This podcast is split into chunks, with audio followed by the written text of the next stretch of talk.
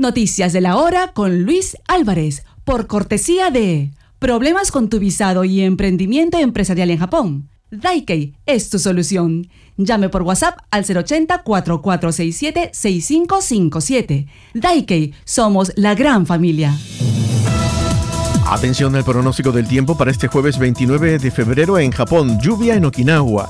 Lluvia también en Ishinihon.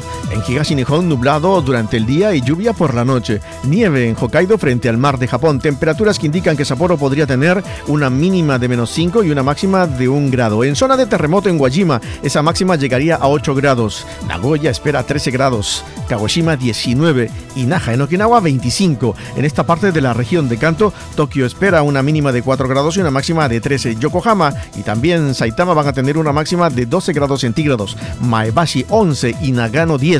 La selección japonesa de fútbol femenino se clasificó esta noche a las Olimpiadas de París 2024 al derrotar a Corea del Norte por dos goles a uno en partido jugado en Tokio. La clasificación se jugó en partidos de ida y vuelta. El primer juego fue en cancha neutral el fin de semana en Arabia Saudita, donde Japón y Corea del Norte empataron 0 a 0.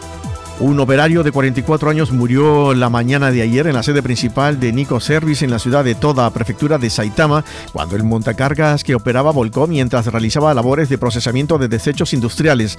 Según informes de la comisaría de Warabi, el hombre, un residente de Kawaguchi, estaba realizando tareas con el montacargas desde las 23 horas de la noche anterior junto a dos compañeros.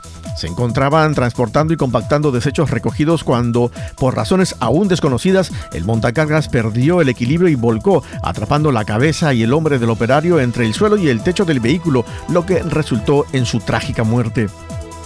Y en el plano policial, las autoridades de la prefectura de Osaka arrestaron hoy a tres mujeres vietnamitas entre 30 y 40 años bajo la sospecha de robar una gran cantidad de mercancías en la tienda de ropas Uniqlo.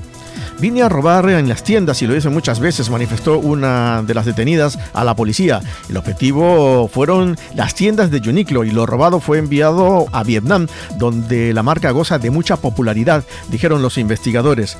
En un caso, alrededor de las 11.55 horas del primero de febrero, las tres mujeres robaron 37 sujetadores por un valor de 84.700 yenes en una tienda de Uniqlo en Osaka.